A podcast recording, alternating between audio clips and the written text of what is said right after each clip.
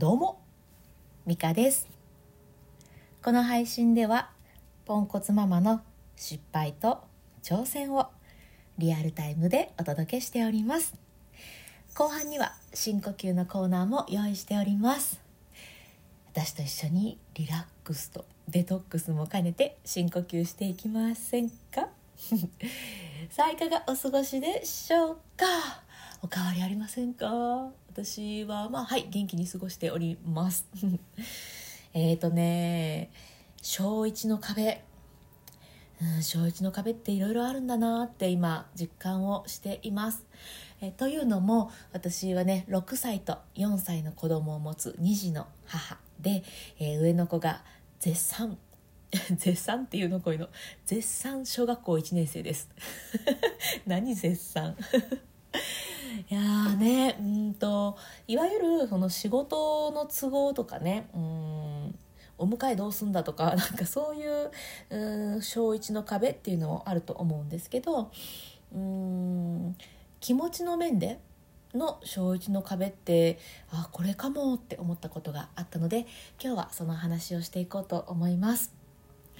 えーとね、私4歳の娘もいるので保育園と小学校を両方、まあ、今ね経験経験っていうのかな両方を過ごしていて、えー、ああこういうことかって改めて実感っていうんですかね知ってはいたけど、うん、実感をしているっていうそんな時期なんですね。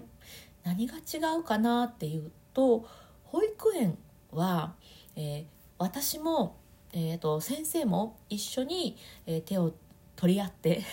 え娘たち、まあ、子供たちね娘息子、うん、子供たちを、えー、一緒に保育していく、うん、育てていくっていうことをしている時期だなと。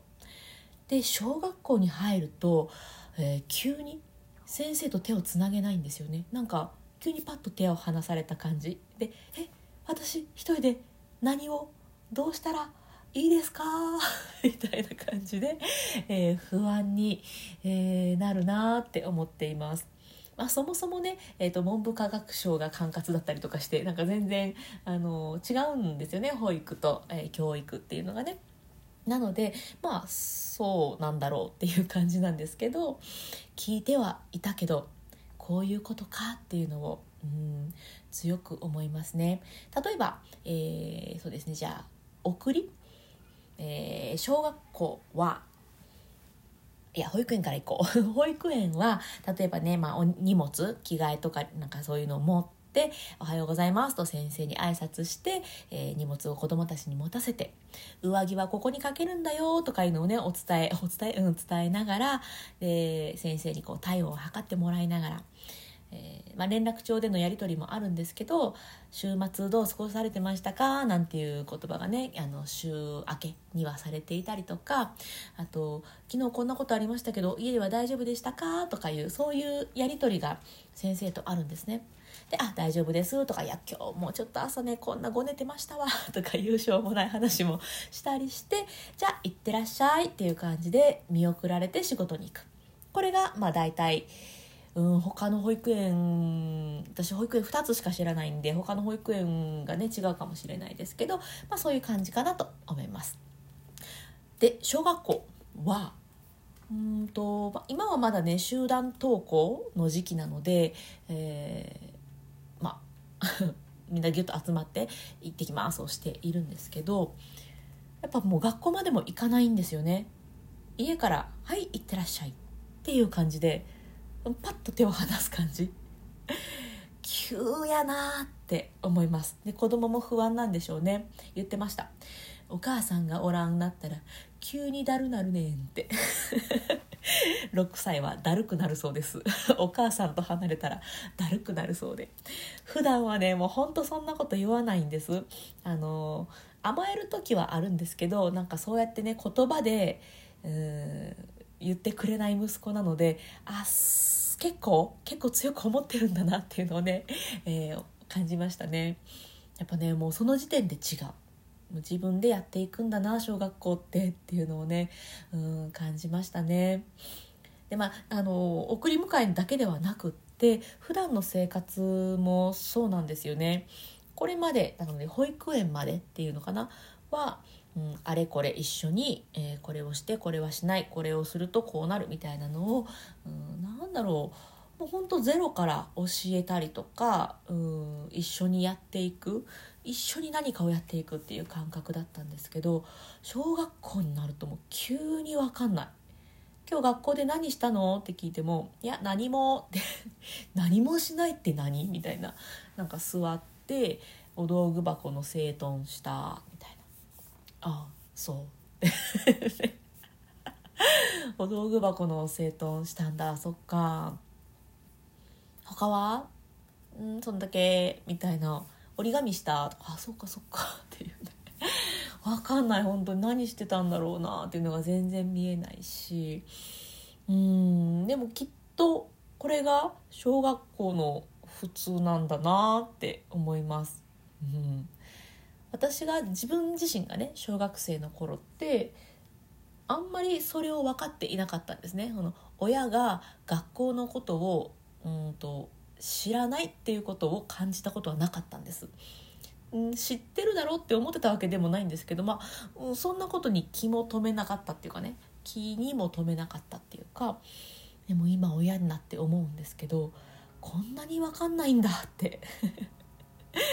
思いました。うん。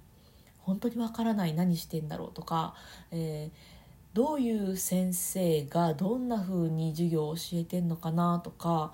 うん。ま、もっと言うと先生のお名前と顔ぐらいしか分からないんでね、うん、先生がどういう方かっていうのもいまいち分からないし、うん、そんな中で子どもたちはあ成長していくんだって思ってもう本当なんかね手離れ感がすごいです。っていうことはですよっていうことはそうそうっていうことはこの話をしたかったんですっていうことは小1の壁ってもしかしてね子離れの練習を始める時期なのかもって思いました。うん、子離れの定義が何やって言われたら困っちゃうんですけどあのやっぱ気持ち的にももう自分一人でいろいろやっていく時期だし、うん、親が何でもかんでも「これ持ったあれ持ったあ忘れ物したわね持って行ってあげるわ」なんていう時期ってもうね多分小学校前半まであるんですか？私はあんまりする気はないんですけど。冷たい？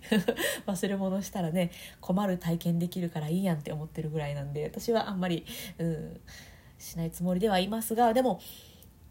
子離れその精神的な子離れの練習をする時期でもあるんだなってなんかね感じました。早えな。ついこの前産んだ気がするんですけどもう大きくなってもう自分でいろいろして自分で選んでいくんですよね。早いですね。でまあね、その小1の壁です。と小1の壁ってそういういわゆる、えー、お迎えの時間がなんやかんやとかそういうことだけじゃなくって気持ちの面でも子離れの時期、うん、子離れの練習をするというかね、うん、そういう意味でも壁がある、まあ、壁っていうかねまあ一つ階段を上るみたいな感覚がいいんじゃないかなって思うんですけど、うん、そういう時期でもあるななんて思っています。まだねやっぱりちょっとこう小学校1年生になったばっかりなのでいきなり手を離すっていうのは、うん、私がね小学と学校から手を離されたような感覚があるのもあるんでなるべくねそーっと徐々に手を離していけるように息子にはね、うん、していけたらいいなとは思うんですがでもでもやっぱり子離れに向かって進んでいるんだぞっていう気持ちは、うん、持っておかないと私いつまでもべったりしそうでうんいかんな。いかんことはないんでしょうけどね子供のためにはなれへんなと思うので、うん、今がそういう時期かもしれないっていうちょっと心づもりを、うん、していこうかななんて思っているまあそんな話でした。うんやっぱりねもういろんなことを自分で決めていますもんね。うんこれまではその保育園までは、えー、これはしないよとかうん言ってたのでなんやかんやで「お母さんこれしていい?」って聞かれることが多かったんですね。でまあそれはそれで良くないなとは思っていたんですけどうん特にね小学校に入ってからは自分で選んでいく力が特にいるので、まあ、これはもう小小学校入る前からやっとった方がいいと思うんですけど、うん、例えば、うん、私は嫌だと思っているけど別に、えー、精神に関わるほどのことじゃない場合は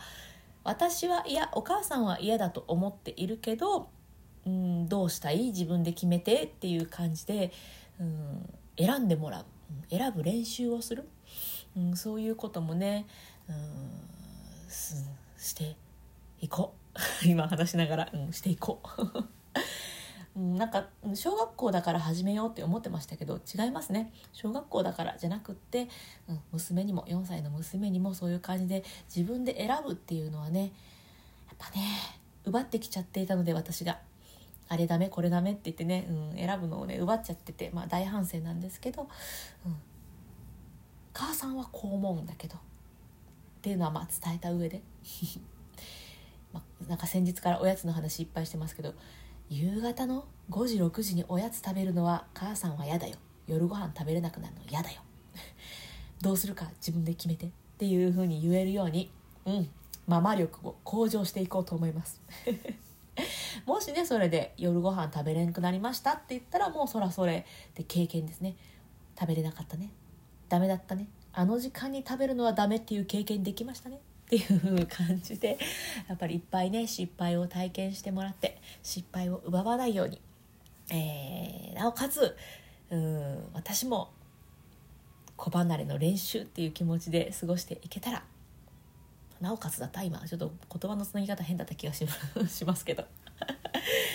まあ何しかちょっと長くなっちゃったけどそうなんです子離れの練習の時期でもあるなっていうのをね強く感じましたねうん、どういう練習をしていくかっていうと、うん、選んでもらったりとか、うん、そういうことができるかなというまあそんな感じです。私と同じようにねあの小1の壁だったりその気持ちの中でね、えー、ちょっと子どもの成長を感じてあそろそろこれを任せる時期に来たんだなとか、うん、あもう任せてもいいかもとかいや今から練習していこうとかねいろいろ、うん、いろんなフェーズの方がいらっしゃると思うんですけれども、うん、なんか何かしら参考になったら嬉しいなと思ってお話しさせていただきました。さあ、それじゃあ今日も深呼吸していきましょう。えー、深呼吸はね、イライラしたり、モヤモヤしている気持ちを軽減させてくれる効果がありますので、ぜひぜひ一緒にやっていただけたらと思います。えーと、せっかくやるならより効果が上がる深呼吸の方法っていうのがあるのでそれをお伝えして、えー、一緒にねやっていきましょう、えー、一つは背筋を伸ばすです。背筋を伸ばすのが一つ目のポイント、えー、二つ目は笑顔。はい、笑顔で深呼吸をする。この2つのポイントを押さえるだけでよりえそのモヤモヤがすっきりするとかイライラを軽減できるっていう効果が上がりますのでもうね騙されたと思ってやってみてください。全然騙してないんで。えっとね背筋を伸ばしてで、えー、一度体の中の空気を全部吐き出して空っぽにします。でそれからゆっくり笑顔で息を吸い込んでいくっていう順番でやっていきます。鼻から吸っても、えー、口から吸ってもどちらでも OK です。吐くのもどっちでも OK。自分の体がふーっと力が抜けていくリラックスを感じながら一緒に深呼吸していきましょう。では、実際に一緒にやっていきます。背筋伸ばして、えー、体の中の空気を一度全部吐きましょう。せーの。吐き切っちゃいます。空っぽにします。では、笑顔にして、ゆっくり吸いましょう。はい。ではゆっくり吐きます。ふーっと体の力を抜けるリラ体の力が抜けるリラックス感じる吐き切る。また笑顔で吸います、はい、吐きましょう。イライラやモヤモヤもね息と一緒に吐き出しちゃうようなイメージです。吐き切る？デトックスな感じね。ではまた笑顔で吸います。はい。吐きましょう。リラックス。デトックス。吐き切って終わります。はいいかがでしたでしょうか？はあ。なんかねゆっくり吸ってゆっくり吐くって最初はやりにくいかもしれないんですけど、あのー、繰り返していくうちにコツがつかめてくると思います。うん、毎日やっていくのがやっぱ一番おすすめですね。なんかことあるごとに深呼吸をするといいかなと思います。で普通の深呼吸でもまあいいんですけれども、うん、腹式呼吸の方がもっと、えー、すっきりするしもっとイライラ軽減するのが早くうん、早くねイライラから抜け出せるっていうことがありますのでよかったら試してみてください、まあ、腹式呼吸やり方とかで、えー、調べてもらったら出てくると思うんですけどうん腹式呼吸ってねやっぱ感覚難しいよっていう方やっぱいっぱいいらっしゃるので私ちょっと違ったアプローチのうん、腹式呼吸のやり方っていうのをノートの記事にまとめているのがあるのでプロフィールにリンク載せておきますので興味がある方は是非見てみてください、うん、ちょっと変わった書き方していますのではい、えー、それぐらいかな？お知らせはそれぐらいでございます。はい。ということで今日も最後まで聞いてくださってありがとうございました。今日も充実の一日にしていきましょう。それではまた。